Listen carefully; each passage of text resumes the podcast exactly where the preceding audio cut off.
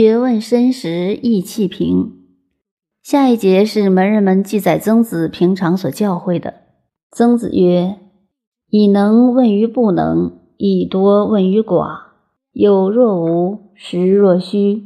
犯而不教，昔者无有，常从事于斯矣。”这是曾子提出他同学颜回的美德：以能问于不能。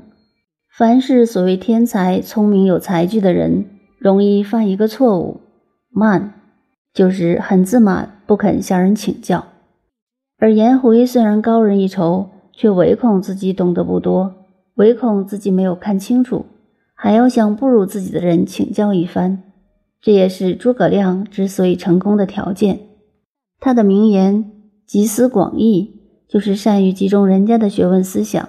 增加自己的知识见解，对自己非常有利益。这也就是以能问于不能的道理。但是有才具的人往往不肯向人请教，尤其是不肯向不如自己的人请教。儒家标榜愚顺、好察而言，所以能为圣人。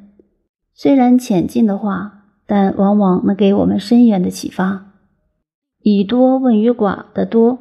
指知识渊博，颜回是孔子最得意的学生，知识非常渊博。问于寡，就是问于知识不如自己渊博的人，这是一种解释。另一种解释是说，从政的人多半是通才，什么都懂，而而寡可以说是专家，他专门研究一点，而这一点并不是学问渊博的人所能够知道的。渊博的人知其大概，不能深入。专家则对某一点有深入研究，所以渊博的人一定要向专家请教。有若无，他学问非常渊博，而在待人处事上表现得很平常，好像什么都不懂似的。实若虚，内涵深厚，表面上看起来却很空洞、普普通通。犯而不教，不如他的人对不起他；下面的人对上面的人不敬为犯。从来不计较，不记恨，这五点看起来很容易，但是如果以自己待人处事的经验来体会，几乎每一句话我们都没有做到。